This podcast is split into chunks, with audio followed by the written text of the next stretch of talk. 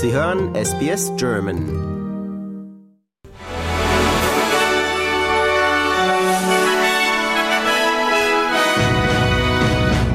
Sie hören den SBS German News Flash an diesem Montag, den 19. Februar. Mein Name ist Daniel Georgakos. Nach Angaben der Polizei in Papua-Neuguinea wurden mindestens 53 Menschen bei einem Massaker getötet.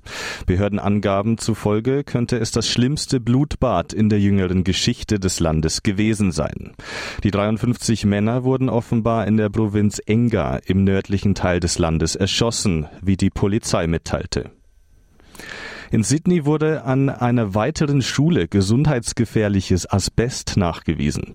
Und zwar am Dom Remy College in Five Dock im inneren Westen der Stadt. Die Schule blieb heute geöffnet. Der kontaminierte Bereich wurde isoliert und abgesperrt. Drei weitere Schulen im Südwesten Sydneys warten noch auf die Ergebnisse. Dabei handelt es sich um die Edmondson Park Public School, Trinity Catholic Primary School und das Mount Annan Christian College. Erst vergangene Woche Woche war an der Liverpool West Public School Asbest gefunden worden.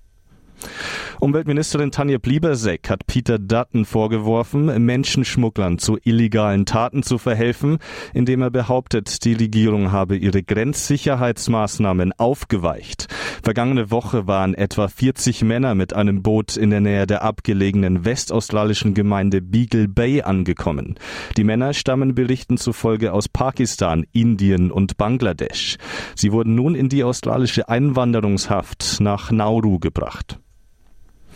In Russland sind nach dem Tod von Oppositionspolitiker Alexei Nawalny offenbar zahlreiche Menschen zu Haftstrafen verurteilt worden. Sie hatten in der Öffentlichkeit ihre Trauer bekundet und waren anschließend festgenommen worden. Nach Angaben von Menschenrechtsorganisationen und Medien erhielten allein in St. Petersburg mehr als 150 Menschen eine Haftstrafe von bis zu zwei Wochen. Sie sollen gegen die russischen Versammlungsgesetze verstoßen haben. Nawalny war am Freitag in einem Straflager gestorben. Über die Hintergründe ist weiterhin nichts bekannt. Der israelische Regierungschef Netanyahu hat erneut den Druck der internationalen Gemeinschaft zurückgewiesen, die Angriffe seines Militärs auf den Gazastreifen zu minimieren und die Anerkennung eines palästinensischen Staates anzustreben.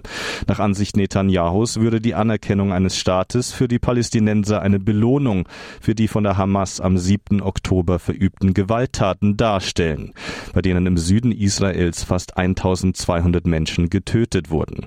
Seitdem hat israelische Angriff auf den Gazastreifen nach Angaben der örtlichen Gesundheitsbehörden fast 29.000 Palästinenser getötet.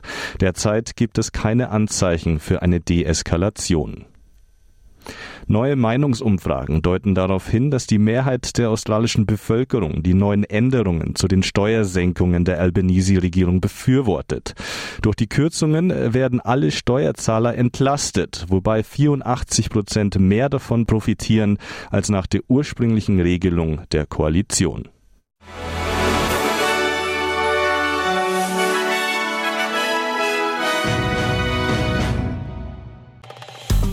Liken, teilen und kommentieren Sie unsere Inhalte bei facebook.com/sbsgerman.